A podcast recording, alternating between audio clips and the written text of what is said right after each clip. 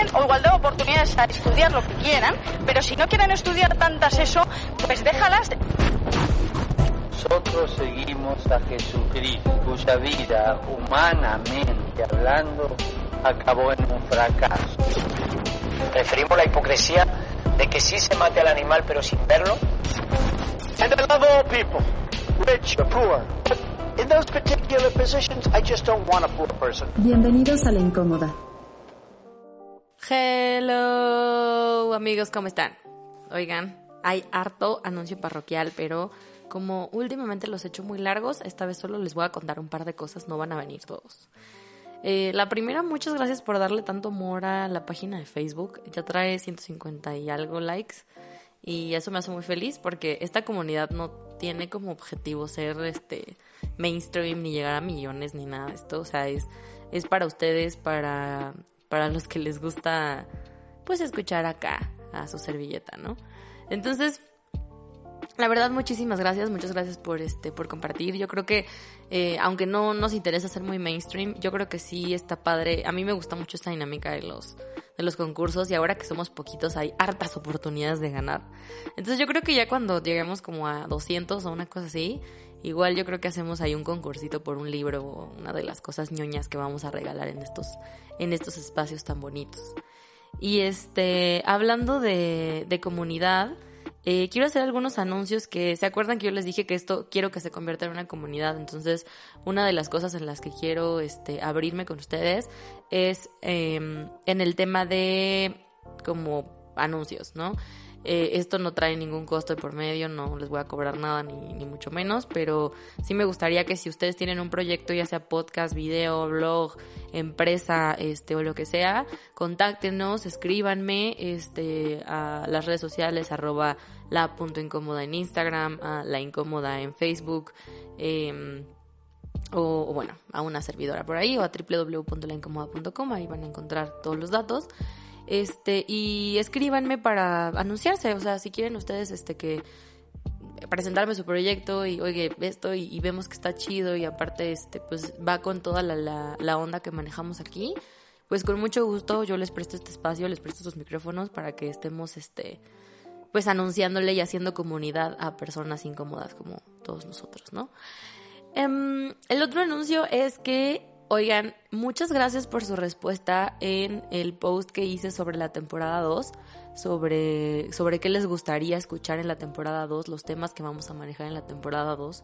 Como esto se trata justo de hacer comunidad y ya me, me volé como la primera temporada con las cosas incómodas que a mí me gustan, esta segunda temporada se va a hacer más de ustedes, quiero que sea colaborativa, quiero que hagamos unas dinámicas pues de live, a lo mejor que hagamos unos debates o, nada más charlitas en un live que nos conectemos todos a un Zoom y estemos ahí echando el, el debraye sobre los temas de la semana. Entonces por eso es la idea de, ya, ya iremos planeando eso, yo, yo ya les diré, avisaré con tiempo, pero sí, justamente la idea es este que ustedes participen más en esto, que sean los temas que a ustedes les interesen. Entonces, muchas gracias por, por todo el, el, la, la, el bonche de ideas que nos dieron, que, que me dieron. Este, me gustaron bastante, hubo muchos repetidos que son los que ya están, o sea, si sus temas se repitió, está en la lista porque está, eh, porque sí tuve varios ahí que, que me los pidieron. Y hablando de esta segunda temporada, este, solamente para que sepan, esta temporada va a durar solamente 10 capítulos. Este es el número 8. Entonces esperen este y dos más. Y, y vamos a darnos un descansito. Eh, uno, para adelantar los temas que nos están diciendo. Y este. Y dos, sobre todo para.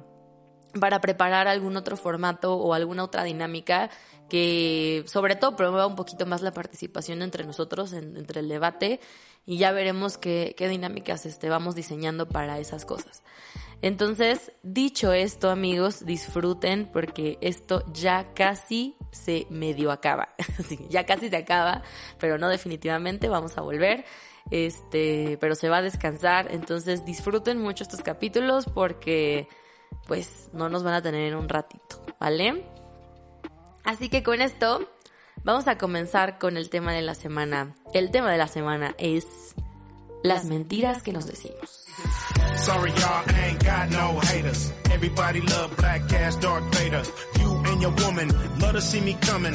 Come through bumping, little kids running. Y ustedes van a decir, ay, qué abstracto este tema. Y yo, sí, porque pues mentiras de qué, ¿no? Eh, Mentiras el musical, mentiras la canción de Lupita Alessio. ¿Qué serán? ¿Qué mentiras vamos a platicar el día de hoy, no? Miren, esta semana estuve leyendo un dato muy interesante de diferentes asociaciones feministas. Ojo, el tema no va a ser feminismo, ¿eh? Antes de que, antes de que se vayan los hombres. Este, el 80% de las mujeres que ha sufrido violencia física creía que su pareja las amaba. Qué fuerte, ¿no? Pensar que algo que te ama puede hacerte tanto daño. Y luego me quedé pensando, oigan, ¿y si sí? Digo, a ver, síganme en esto de Braille. ¿Qué tal si dentro de su misma confusión, este vato, la persona, porque también puede ser mujer, ¿no? O sea, esta persona que violenta o golpea, pues ellos sí creen que aman a su víctima, o sea, como, ¿sabes? O sea, no, no, no me refiero desde un punto de vista, pues, clínico, o sea, si me está escuchando un psicólogo, perdón, esta mamá solo le estoy diciendo porque voy a probar un punto, ¿no? No, no es nada serio, si les pegan, pues, denuncien. Pero bueno, a ver, síganme en el viaje. Eh, yo recuerdo que al menos eh, los que fuimos educados de, en esta generación de millennials y mayores que millennials, venimos justo de una generación donde tu mamá te decía, te pego porque te quiero, ¿no? O sea, nos aventaron desde nalgadas hasta cinturonazos, algunos cables, algunos chanclas y... Y esto se lo decíamos a los niños, ¿no? O sea, te quiero, te, te, te pego porque te quiero y porque así te vas a educar o así vas a entender. ¿No? O sea, en lugar de explicar las cosas, pues utilizábamos algún método de tortura infantil para poder probar un punto. ¿Y qué pasa si hay personas que se llevan con como esta educación a su vida, a sus adolescencias? Entonces, eh, dentro de la mente de estos hombres, ellos sí le están pegando a, a las personas que quieren porque las aman, ¿no? O sea, ellos sí creen que aman a, a sus parejas o a sus hijos, ¿no? Y, y si esta persona eh, encuentra a otra que también comparte esta costumbre de que a veces am- amas algo tanto que terminas golpeándolo, pues es- esta persona que digamos es en cuestión la víctima, también va a creer que lo aman, que es lo que sucede, ¿no? El 80% de las víctimas creen que su pareja los ama. Eso, amigos, es una de las mentiras que se dicen muchas mujeres y muchas personas. Y ni empiecen con su autocompasión de, ay, pobrecitas. Porque la verdad es que con todo respeto, es lo mismo que andar googleando, ¿el COVID sí le da a los perros?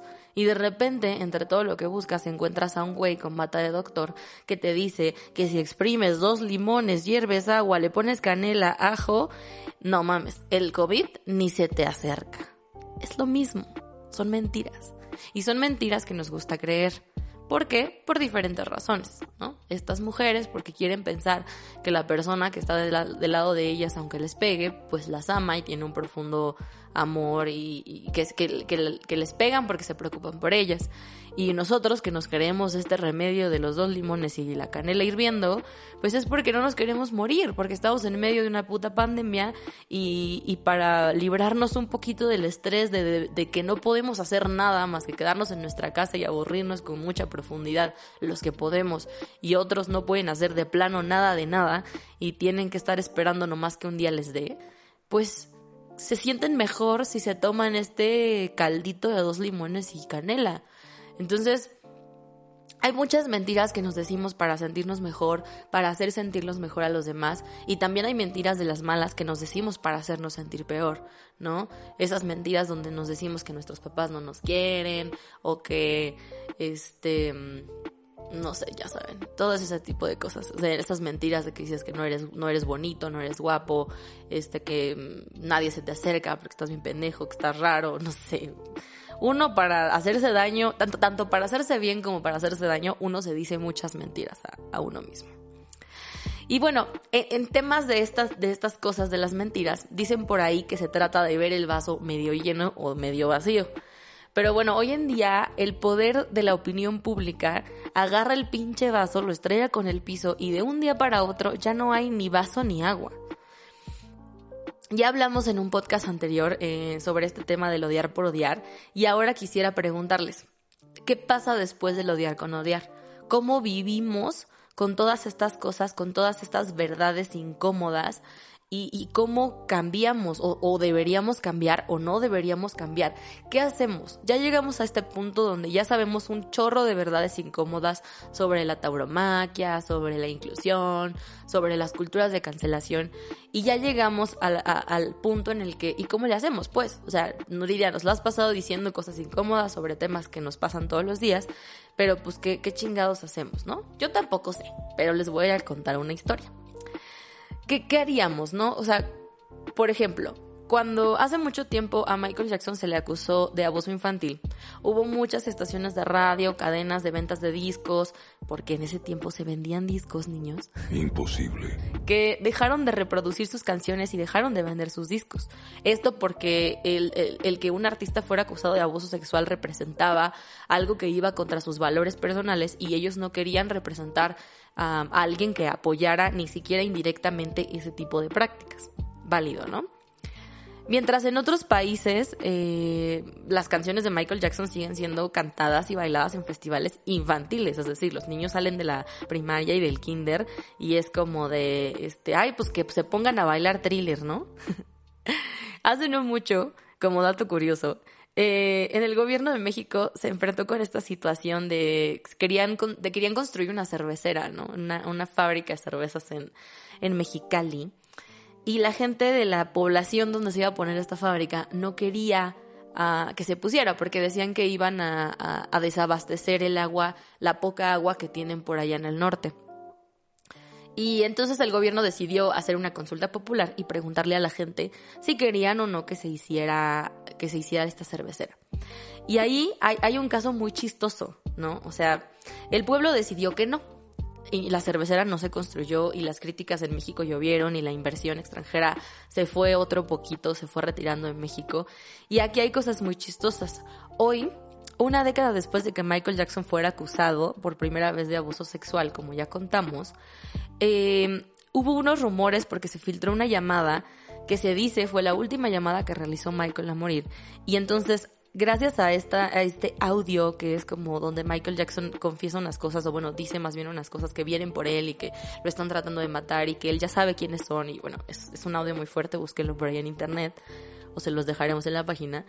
Pero la onda es que gracias a eso hay muchas teorías de conspiración de que Michael Jackson formaba parte de un grupo o de, o de un grupo de personas que tenían una lucha secreta para desmantelar y exponer la red de abuso esta de Jeffrey Epstein que, este, que se expuso hace unos meses en un documental de Netflix.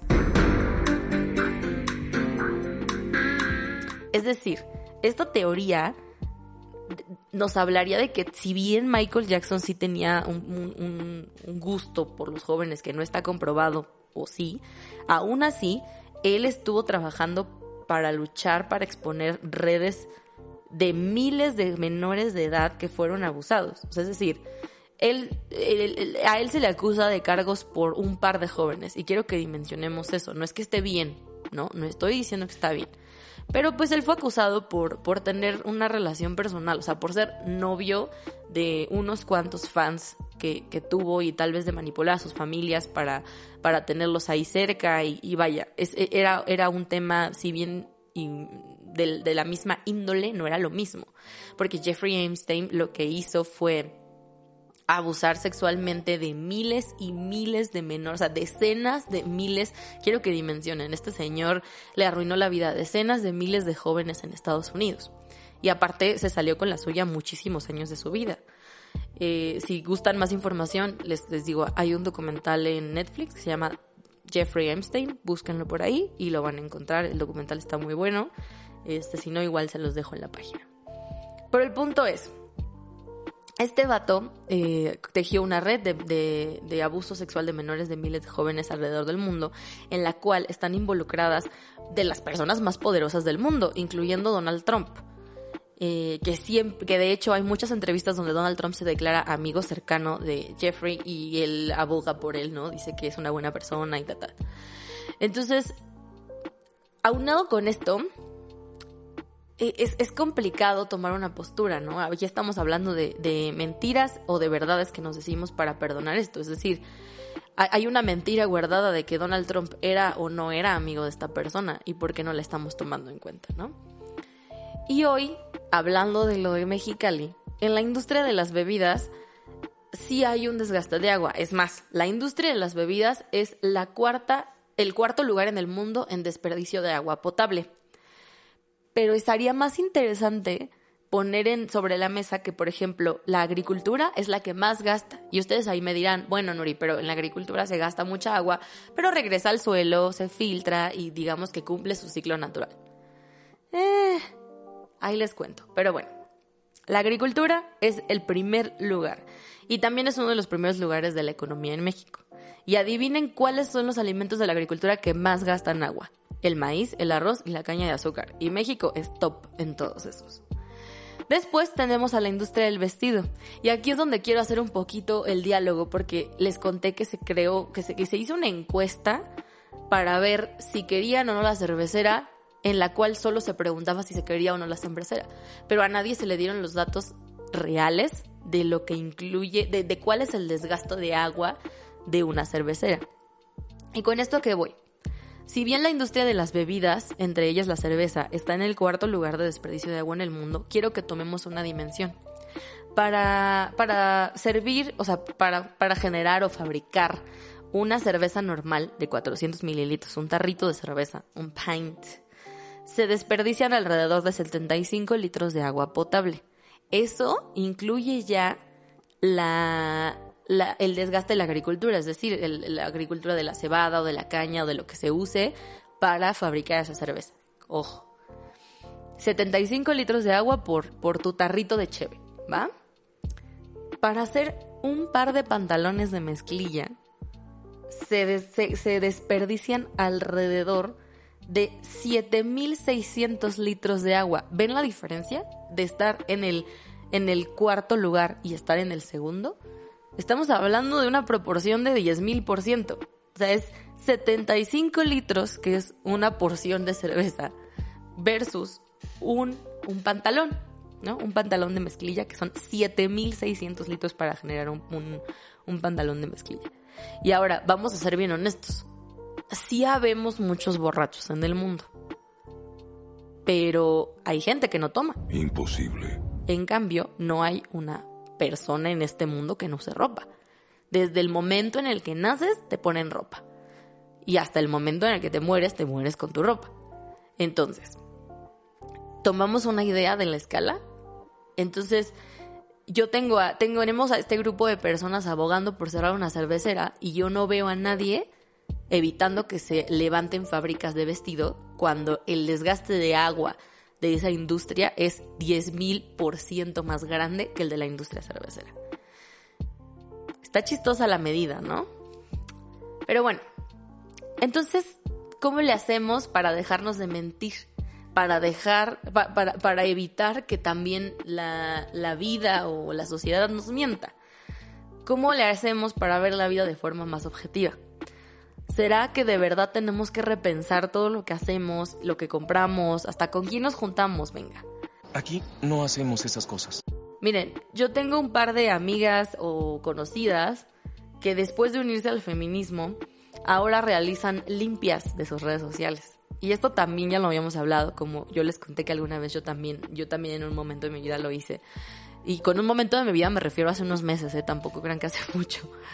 Este, pero el punto es que este movimiento de, cancelación personal refiere que si tú tienes amigos que, que promueven valores totalmente opuestos a los tuyos, pues, los borres de redes sociales o le dejes de hablar a esa gente en tu familia porque no te, no, no quieres seguir promoviendo personas que piensen de esa manera. La gran mentira que está de escondida dentro de esta cultura de cancelación es que nos tendrían que borrar a todos. Eh, esto ya lo habíamos hablado en el episodio de Odiar por Odiar. Todos, absolutamente todos y cada uno de nosotros tenemos un pasado y tenemos algo que hicimos de lo que probablemente no estamos muy orgullosos. Tenemos millones de errores.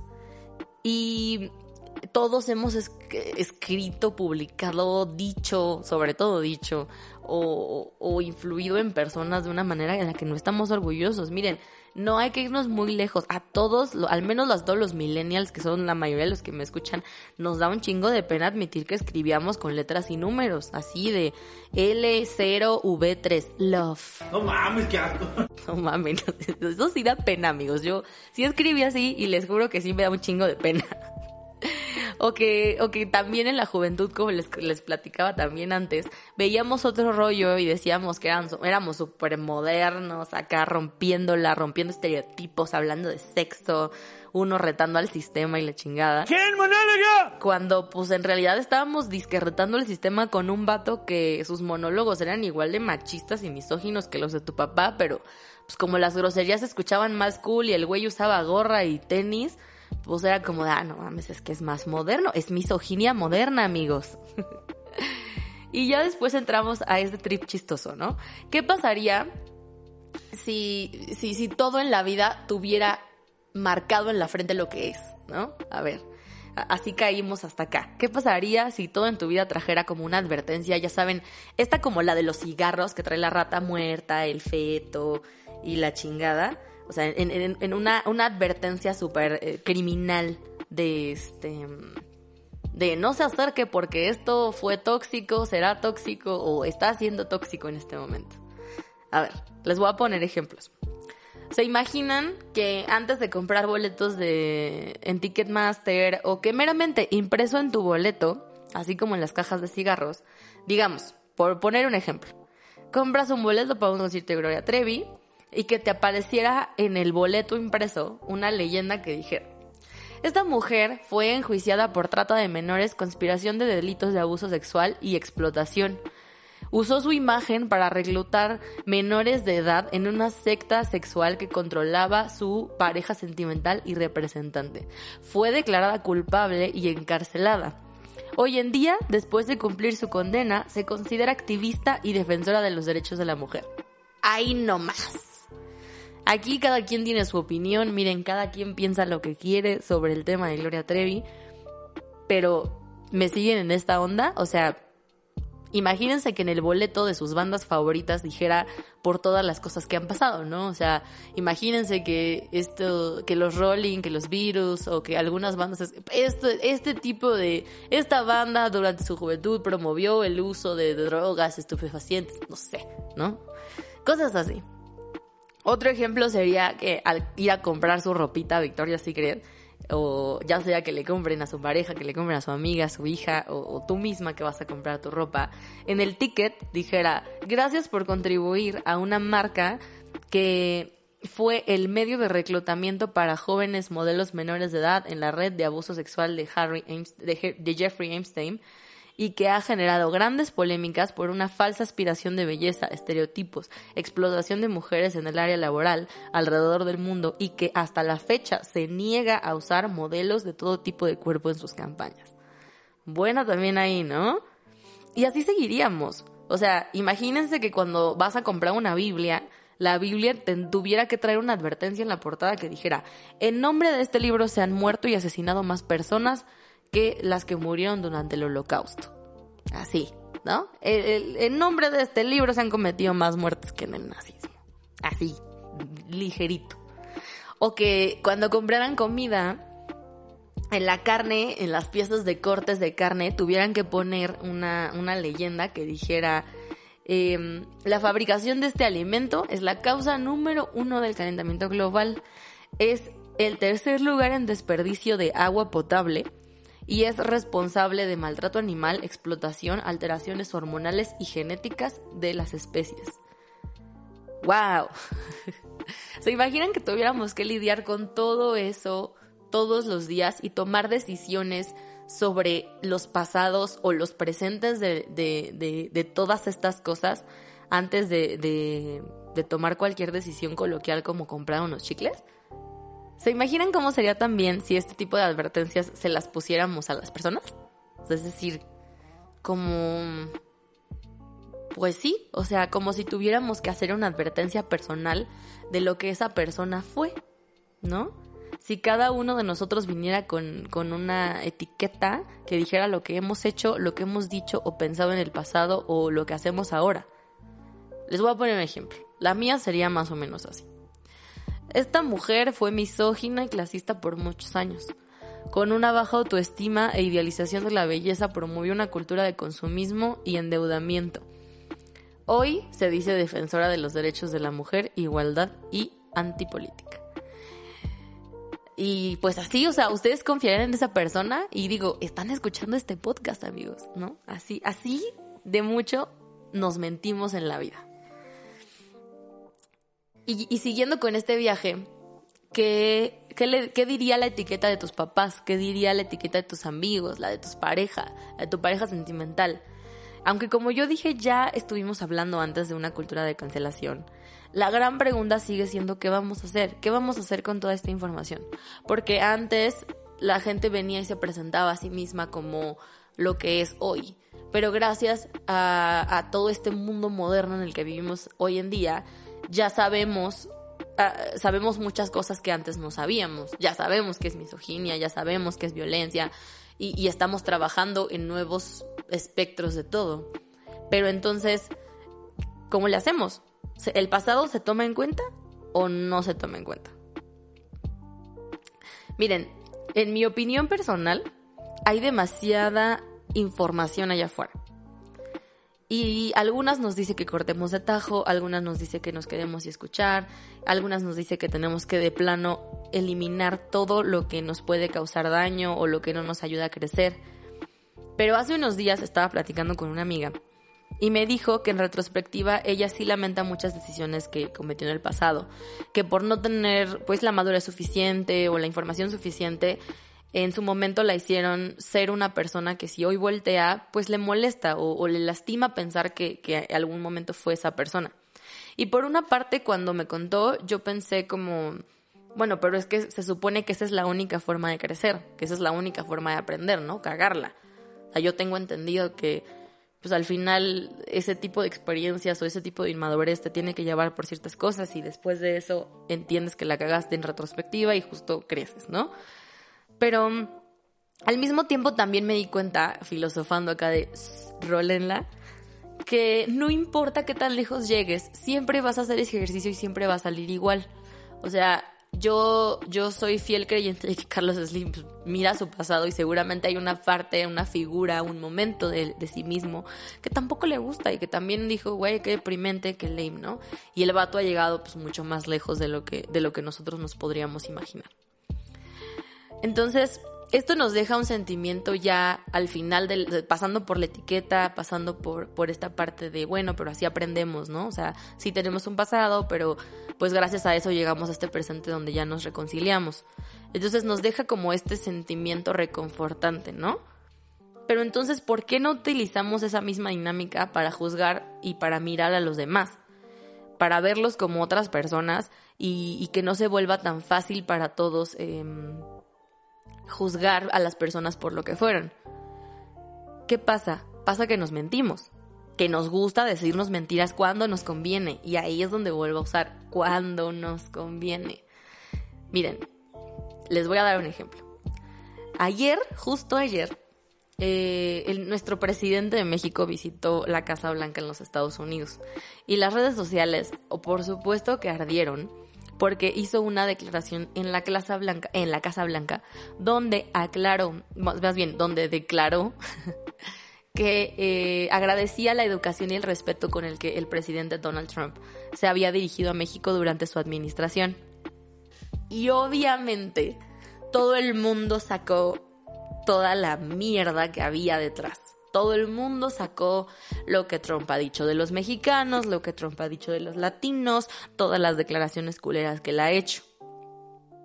Y miren, todo el mundo aquí sabe que yo si algo no soy es fanática del presidente de México ni del de Estados Unidos, pero bueno. Pero para que vean nada más el nivel de objetividad que les vengo manejando en este podcast, soy capaz de admitir que aquí sí nos estamos mintiendo. A mi parecer, aquí queremos odiar por odiar.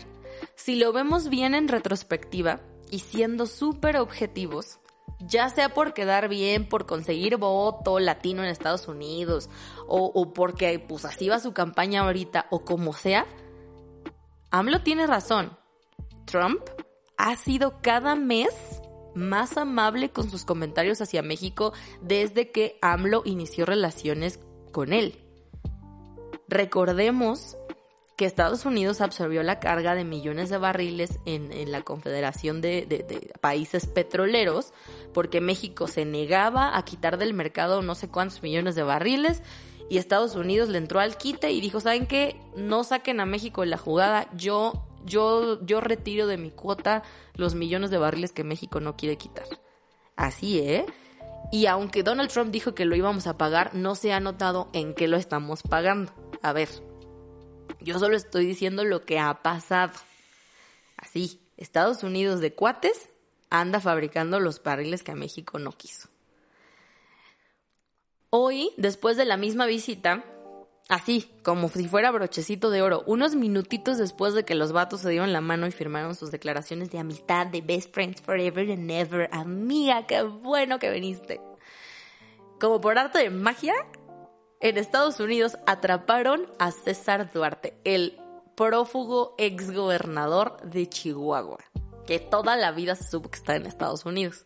Y así, como ofrenda de los mismísimos aztecas a los españoles, pero al revés, o sea, como misma ofrenda yanqui hacia los mexicanos, la, la Interpol y bueno, la policía de Estados Unidos realmente es quien le entrega a México a César Duarte. Entonces, eh, es- oigan, eh, está, está chistoso, ¿no? A ver, vamos a preguntarnos otra vez esto de las etiquetas. ¿El, el presente borra el pasado, sí o no? Si decimos que no, entonces deberíamos darle la razón a, a- a esas etiquetas del pasado y yo sería esta, esta persona misógina de la que hablábamos y habría que considerar sí o sí el pasado de todas las personas, incluyéndose a nosotros, ¿no? Pero si el pasado no aplica y dices, no, no, no, el pasado no aplica, entonces Trump sí es un buen amigo de AMLO. Si no contamos a lo que, a lo que Trump ha hecho en el pasado, como bien lo dijo, desde que inició su administración, Trump se ha alineado pues a ser más buen pedo. Ha sido más buen pedo que antes. Eso es un hecho. Y así es, amigos. En este mundo que está cada día más loco, tenemos que seguir enfrentando de formas más objetivas y más informadas nuestras, nuestras ideas sobre el mundo. Acá en este tema yo no les tengo ningún consejo o ninguna conclusión, ¿no? Cada quien somos libres de tomar decisiones. Pero yo les, yo lo que, lo que aplico es que hay que ser congruentes. Hay que respetar entonces todos los, todas las decisiones que la gente tome en su momento. Así es como podemos llegar a dialogar y a crecer con respeto todo este choro de, de las mentiras que nos decimos y todo esto que estamos platicando eh, me ha llevado a mí, y esto de verdad es solo mi experiencia personal, a cambiar de esa maña de borrar las cosas o de cancelar personas o de eliminar o dejarle de hablar a, a- a otras personas que conozco. Eh, solo porque no coinciden con mis valores de este momento. Y hablo de valores del momento porque tú dices, no, es que los valores son universales. Perdón, yo no tengo los mismos valores que tenía hace 10 años. Los valores también los vamos modificando, también los vamos evolucionando según el momento de tu vida. Entonces, ya dejé de hacer eso de borrar a la gente solo porque está en contra de los valores que yo tengo en ese momento.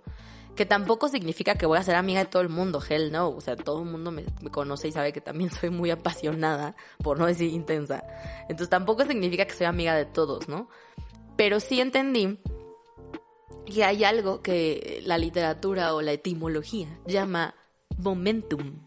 Y eso, el momentum, se define como cuando una serie de factores se juntan para crear un cambio. Es decir, hace poco un policía mató por accidente, entre comillas, a un hombre negro mientras lo detenía y al mismo tiempo hay más de 3 millones de personas desempleadas y hartas y decepcionadas del sistema que de cierta forma en ese mismo día ya no tenían nada que perder.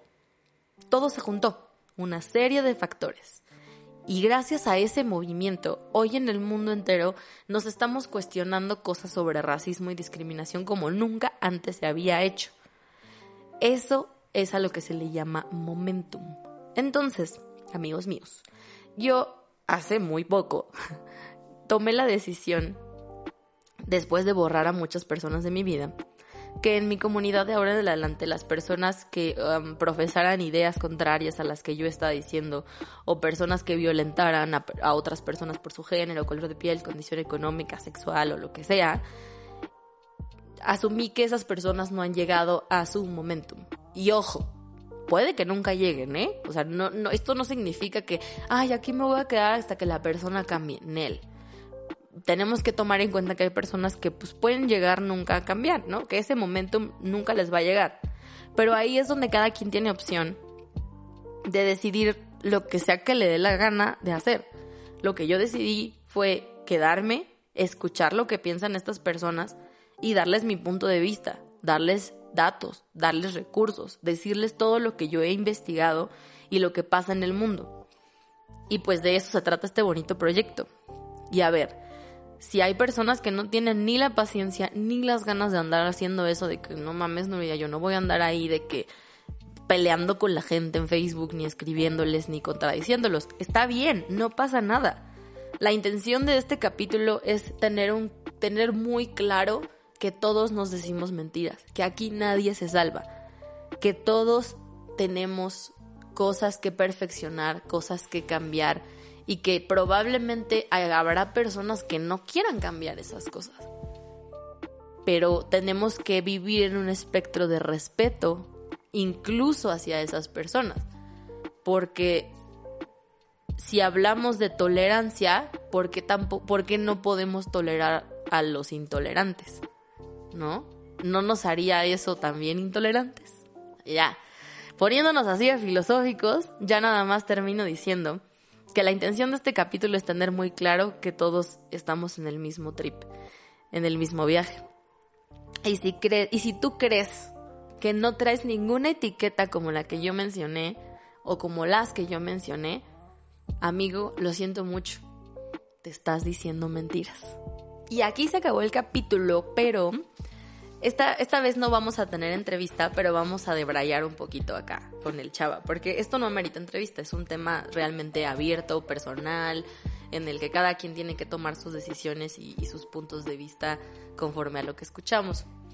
Entonces, pues vamos empezando. Chava, mencionamos un poquito estos dilemas que existen en el mundo de la música, como el tema de Michael Jackson, eh, también digo, entre ellos hay muchísimos pedos de, de, misoginia, ¿no? Aquí en México, a nivel muy local, región 4, tuvimos a Kalimba, que fue acusado por este, pues por acostarse con una menor y casi casi su carrera quedó minimizada a nada y, y, terminó básicamente con su carrera gracias a ese escándalo. Y dentro de ello, pues obviamente en la cultura de la música hay, igual que en el de la televisión y la moda, pues hay muchísima misoginia, hay muchísimas violaciones, uso de drogas y alcohol cómo es que se vive como consumidor, como productor, como parte de la industria, cómo vives esta transición de etiquetas de lo que hablamos, ¿no? O sea, cómo vives estas mentiras, qué te dices o, te afecta o sientes, o sea, ¿qué, qué, qué, cómo pasas por este proceso, digamos, por tomar un ejemplo ahorita el de Michael Jackson, si tú quieres, cámbialo y platícanos otro, pero ¿cómo vives este proceso de, de tener un gusto o un, un estilo de, un, gusto por una banda, por un artista, eh, tener que lidiar con su parte moral incorrecta y, y pues sobrellevarlo.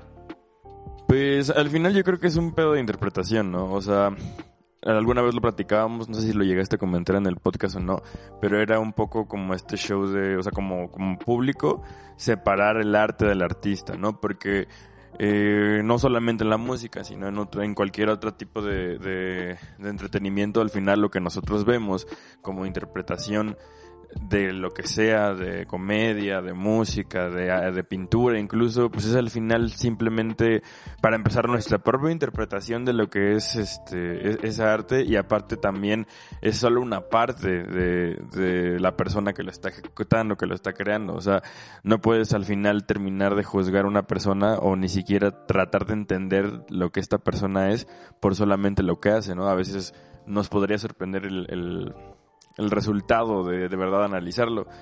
Y pues no sé, o sea, por ejemplo, yo creo que lo difícil aquí justo es eso, ¿no? Cuando eres un consumidor que trata de ser consciente y de decir, bueno, eh, voy a tratar de exigirle a mis artistas o, o las, las, cosas que yo consumo en general que tengan cierto estándar de calidad moral o lo que sea, está cabrón porque no sé, no, no puedes obligar a alguien a hacer como tú quieres que sea nada más para no sentirte mal por escucharlo o por disfrutar algo, ¿no?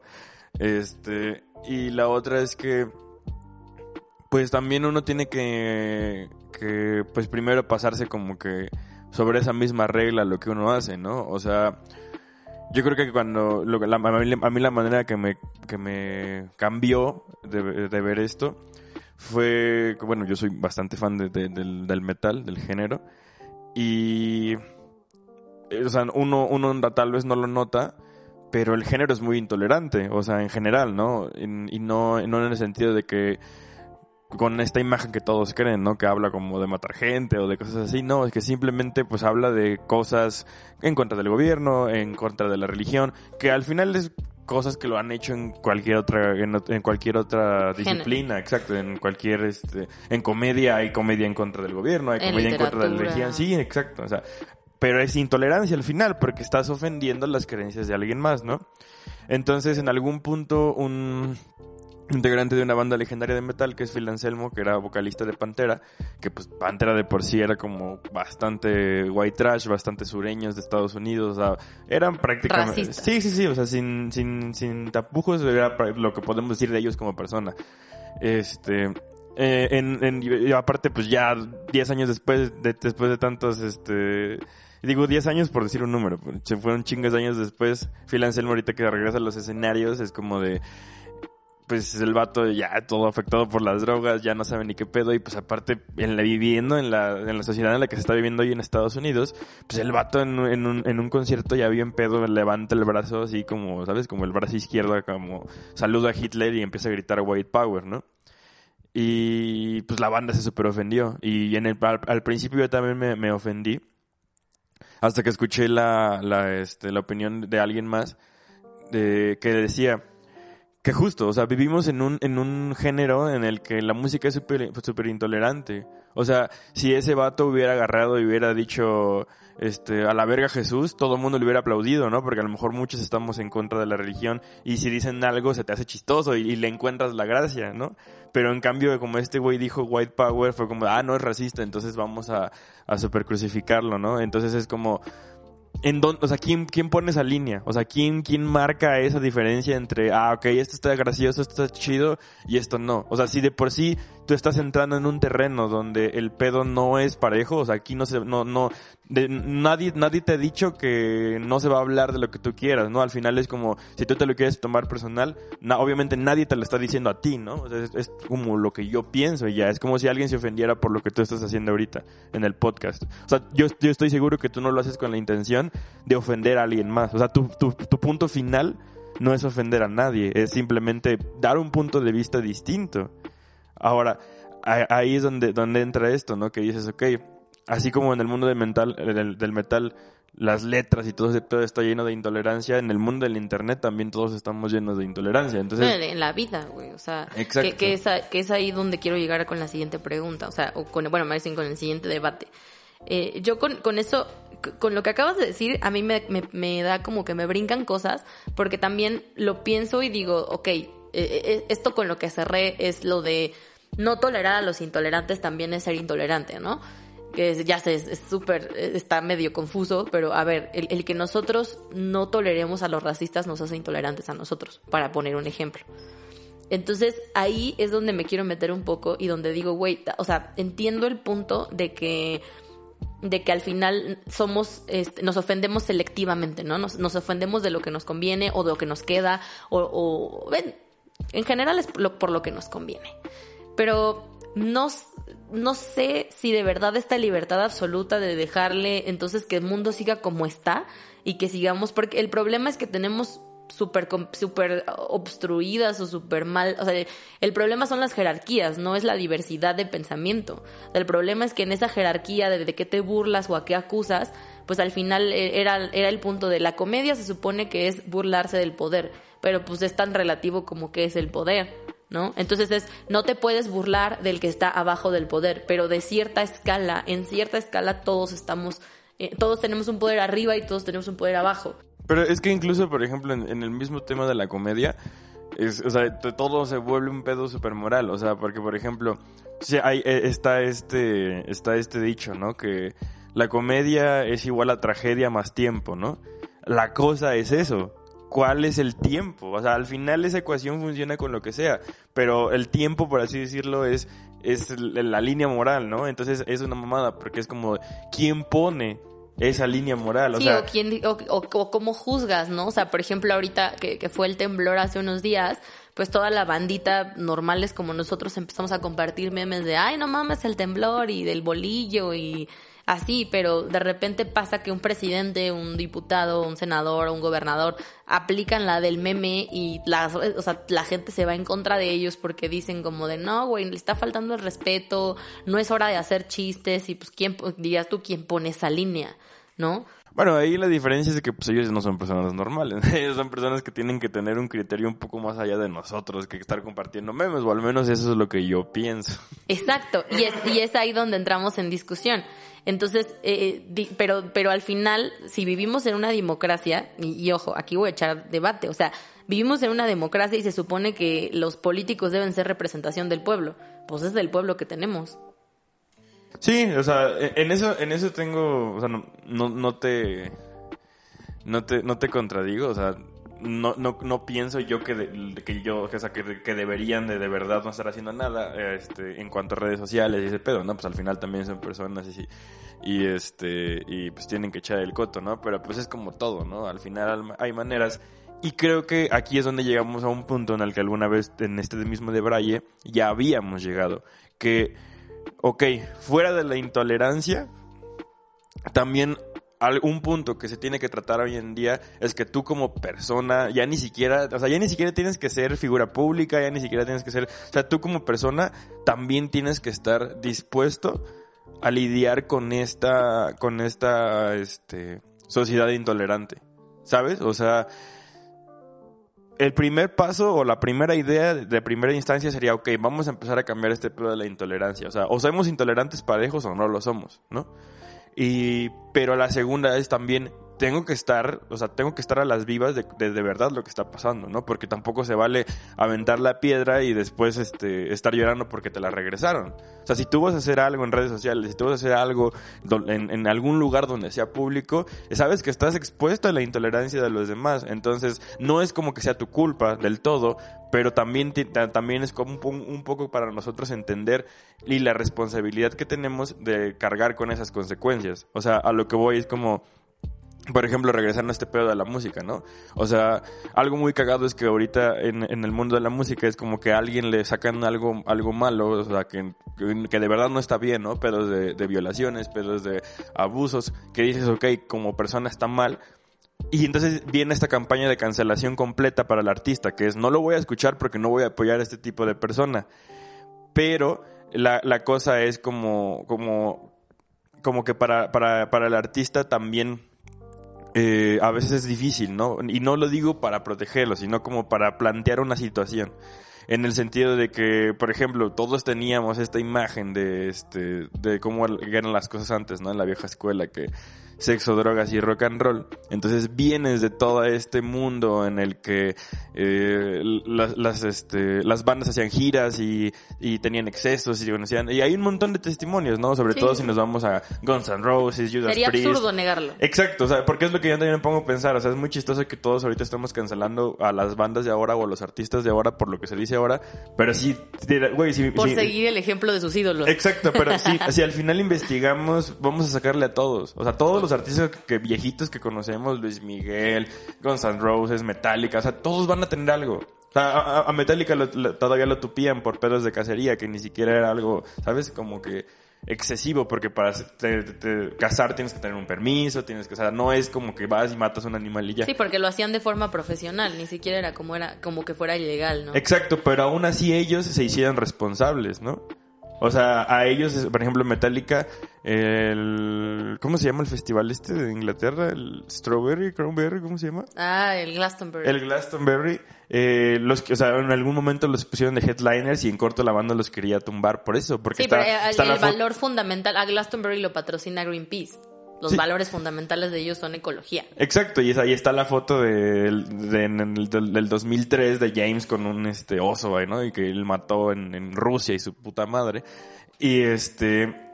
Y Metallica no fue como que saliera, o sea, y no lo estoy diciendo porque ellos sean los mejores, sino que ese es un ejemplo de cómo tratarlo, ¿no? Sino que Metallica no salió a, a, a decir como de, ay, nos están, nos están cancelando por ese tipo de cosas, ayúdenos. No, fue como de, güey, vamos a sernos responsables. Sí, eso pasó, pero los valores de, de, de Metallica, de la familia Metallica han, han ido evolucionando. Entonces, ahora somos personas diferentes y justo si su festival representa esa intolerancia, pues no tocamos y ya. Al final sí se presentaron, pero eso es lo que voy. O sea, también tú tienes que aprender a hacerte responsable de, ese tipo de cosas. O sea, también pasó, por ejemplo, en el mundo del cine, ¿no? Cuando Disney canceló al este al, al director de Guardianes de la Galaxia porque le encontraron unos tweets que hacían chistes sobre pedofilia de hace no sé cuántos años.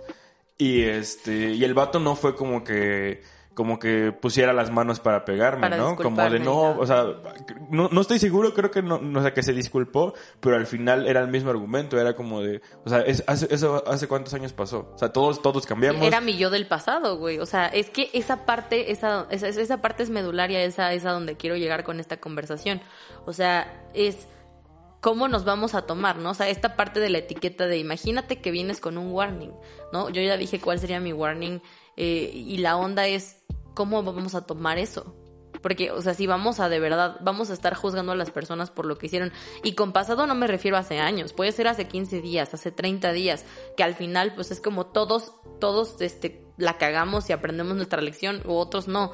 Pero el punto es, es, tendremos que venir con eso por delante, hay que decir esas cosas por delante, o sea, No, o- yo- o- yo creo o- que o tam- a nivel personal, perdón, a nivel personal, ¿cómo le haces, no? O sea, tú quieres definir a la persona con la que estás, porque es, es vuelvo lo mismo, es súper conveniente.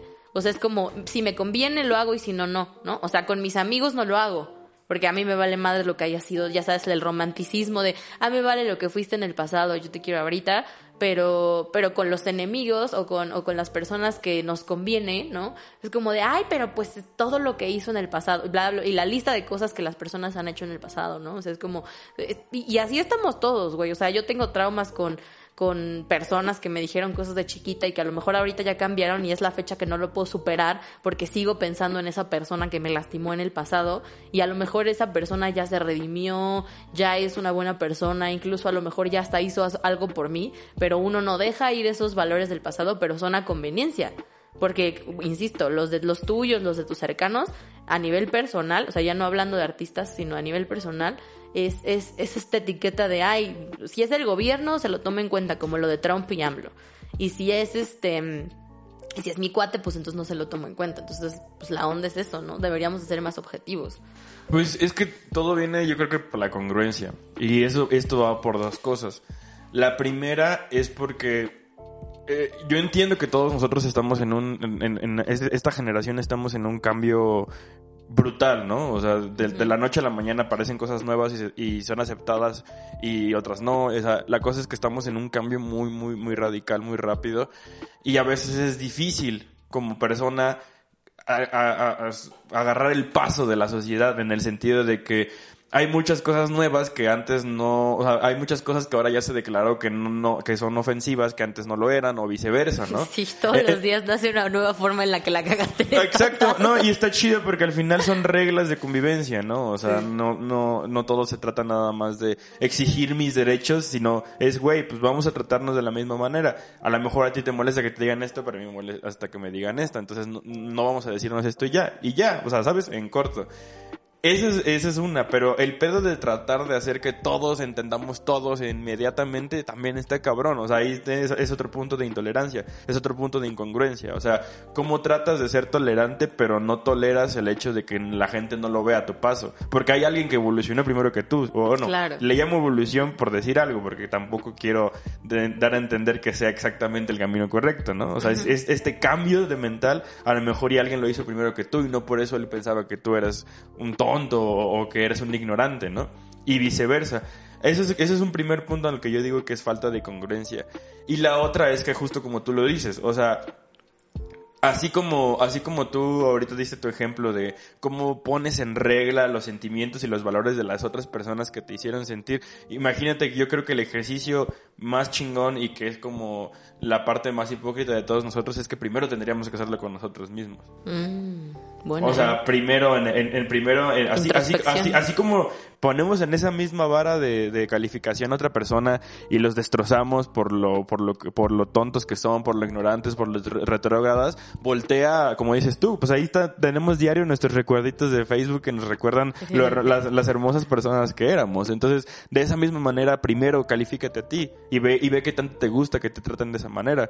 Porque, ojo, está chido que el mensaje sea difundido, está chido que la tolerancia, el amor y la paz entre todos nosotros sea difundido, pero no está chido la manera en la que lo difundimos, ¿no? Claro. O sea, apenas platicaba con una amiga y era como... O sea, por ejemplo, ahorita con todo este show que, que hemos investigado con, con esto, ¿no? De este, de la tauromaquia, por ejemplo, ¿no? Y que hablábamos un, por- un poco de- del consumo innecesario y masivo de, de carne, ¿no? Que dices, o sea, no es lo mismo esta actitud que tenemos todos de estereotipo de vegano crossfitero que lleguen y, te- y que te digan, no, es que eres un maldito cerdo, no sabes lo que le estás metiendo a tu cuerpo, el daño que te estás haciendo, y que en corto te empiecen a dar porque uno tiene esa mala costumbre de, de ponerse a la defensiva cuando, cuando se siente atacado, Sí. ¿no? Y Es automáticamente... basura. ¿Qué? y tú con el bocado en la cara. Sí, exacto. O sea, no es lo mismo que te digan eso a que te digan, oye, este, fíjate que este, pedo, ¿no? Y, y- y- y- y te sientas y platicas. O sea, ¿por qué lo haces? O sea, porque obviamente es, como si, como si los, si los, este, si los veganos llegaran y te dijeran, eh, en corto te metieran ese mensaje de, no, tienes que comer carne porque eres, eres, eres un animal, estás comiendo chingos de bacterias y cosas que no necesitas, ¿no? a lo que me llevó a reflexionar una cosa muy tonta, creo. Pero creo que incluso los que llevan el mejor mensaje de esa manera son los testigos de Jehová. Ay, no y, y no, y no, y no en el mal sentido, A porque ver. obviamente que te vayan a tocar a tu casa no está chido, eso ya es, ya- ya- ya es hostigamiento. Pero la manera en que dan el mensaje está bien verga. O sea, esos vatos agarran y te dicen, ¿tú, qui- tú quisieras vivir en un mundo mejor?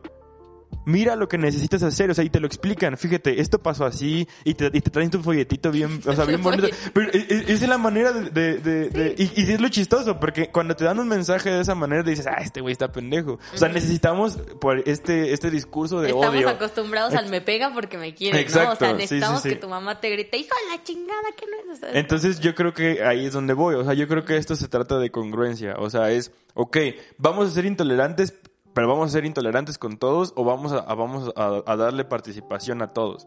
O sea, en el sentido de vamos a darle participación para quien quiera, ¿no? O sea, regresando por ejemplo al mundo de la música. ah, que hace unos, unos meses pasó un pedo con un güey que no voy a decir su nombre porque pues, neta me da igual darle promo, o sea, con la poca gente que estemos aquí, de un rapero que hablaba de, de, de, de cosas muy culeras, ¿no? En cuanto a... a- el de a- matar gente Ajá, bueno, en, en general eran mujeres. Eran mujeres, ajá, de Ajá. cómo asesinarlas. y Ajá, cosas así. Este... eh, al final la gente se movió, hicieron, hicieron movimientos y al vato lo bajaron de todos lados, ¿no? Entonces estuvo, estuvo chido porque la gente se unió, lograron una causa. Pero a mí no me deja de terminar, o sea, y no, no, no me malinterpreten, yo también estoy en contra de ese tipo de cosas, o sea, del abuso en cualquier tipo de persona, de, o sea, en, en- en todo eso no está chido y no creo que sean valores que deban ser fomentados, pero al final sí me deja este sabor agridulce de que de que sí funcionamos como verdugos y que sí podemos quitarle la voz a quien queramos, pero ¿quién nos regula a nosotros entonces? O sea, este sabor agridulce de que, ok, entonces en cualquier momento que este podcast o que mi música sean ofensivas para, Para alguien, alguien. nos van a cancelar y tenemos que, tra- que vivir con eso y tragarnos su opinión, nada más porque sí. Sí, la, la mayor can- la, la cancelación más vieja del mundo, ¿no? Los judíos que mataron a Jesús en la cruz. O sea, al final es, dicen que las masas no pueden estar equivocadas, pero pues las masas fueron las que mataron a Jesús para aquellos que sean religiosos. Entonces, sí, sí se puede ser eh, predicador y víctima al mismo tiempo también. O sea, creo que algo que a mí me queda muy claro que rescato de esta conversación, que fue lo que más me gusta, y, y a ver si, si me dejas cerramos con eso. O sea, me encanta esta versión de lo que importa son las formas. Y es, sí tenemos derecho a corregir a los demás, sí tenemos derecho, no, deja tú de corregir, sí tenemos derecho a decir cada quien nuestra opinión, pero creo que justo la tolerancia empieza con am, si vas a expresar tu opinión, exprésala de la forma en la que a ti te gustaría ser escuchado. O sea, es- Exacto. es, Sí, no hay- no hay es- otra. es- ahí, ¿sabes? O sea, es como de, güey, si nos ponemos en, en este espectro donde todos tenemos mucho que aprender, pero al mismo tiempo todos hemos aprendido mucho, ¿no? O sea, lo que decíamos, ¿no? Tus papás, tú mismo, pon a quien quieras en el centro. Y es como, güey, aprendió un chorro, ¿no? O fue mejor que sus papás, o si avanzó en cuestiones de generación. Y, este, y al mismo tiempo tiene mucho camino por delante, porque nunca se va a acabar, porque como decimos, todos los días salen cosas nuevas que tenemos que estar cuidando como sociedad.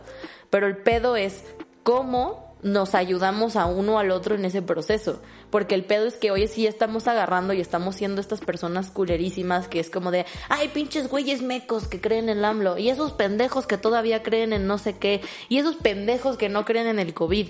Y esa sigue siendo nuestra forma de querer abrir diálogo. Sí, de, de- aparte de, de- de- de seccionarnos, de sentirnos algo más o algo menos que alguien más. Entonces la gran pregunta se basa en lo que te enseñaron tus papás y es, y, o, es ¿así te gustaría que te trataran? O sea, hay un chingo de cosas en las que tú estás equivocado. Y, y a ti te gustaría que llegara el que está dos pasitos adelante y que te dijera, ay, tú pinche pendejo que no crees en esto, ay, tú pinche pendejo que no has llegado a esta parte. En Estados Unidos, este, a las personas que, que no han descubierto la, la onda del racismo o que no, no han, todavía no avanzan en esos sectores de feminismo, de igualdad. o sea, el, empezar a tomar conciencia en Estados Unidos se le llama woke. Personas que están woke, ¿no? O sea, él ya está woke, yo estás woke y así. Entonces, en español no hay una palabra más que tomar conciencia, digamos, pero entonces yo creo que rescataría esta conversación eso. O sea, hay que tener conciencia de cómo vamos a hacer estas conciencias. Pues mira, ahora sí que ya incluso para cerrar, este, yo creo que una reflexión que a mí alguna vez me sirvió mucho, ahora sí que ya entrándole a, a tu desmadre de citar libros y recomendarlos, es, es, un- es el único libro que he leído en mi vida. es este uno que se llama Lo- Los Cuatro Cuerdos y, ahí- y justo ahí hablan de lo, lo difícil que es sembrar en, las personas un sentimiento, bueno, ahí lo manejan como una semilla, como una semilla de amor, una semilla de valores, de esperanza, y el largo camino que toma eso, y lo fácil que es sembrar en, en una persona una semilla de odio, una semilla de miedo, una semilla de cualquier otro sentimiento negativo, que es a lo que voy, es así de fácil. Si nosotros queremos hacer las cosas bien, tenemos como, como cual- con cualquier planta, como con cualquier construcción, tenemos que hacerlo con buenos valores, tenemos que hacerlo con, con, este, con empatía y tenemos que hacerlo con amor. Y ese es un camino que está lejos, pero es el más, el, el- el- el más, este, el que más perdura. Porque si sembramos odio, ese, ese, ese miedo, ese odio después se acaba y después te lo venden como otra cosa, pero es un ciclo y un ciclo y un ciclo que tienes que estar eh, sembrando odio y odio en la gente. Entonces es más fácil hacerlo al, a largo plazo porque es permanente. Y esto fue todo, amigos. El, el mensaje general se va en eh, todos nos decimos mentiras. El primer paso es admitir que todos nos estamos mintiendo constantemente y que si tu intención es decirle sus verdades a la persona de al lado, díselas, pero díselas como a ti te gustaría que te dijeran las tuyas, ¿vale? Entonces, con eso terminamos el capítulo del día de hoy. Muchas gracias, Chava, por, por, por entre- entretenerte con nosotros y venir a intervenir a este bonito programa que también es tuyo. Claro que sí. Y nos vemos en el próximo capítulo, que ya es el penúltimo. Muchas gracias y lávense las manos.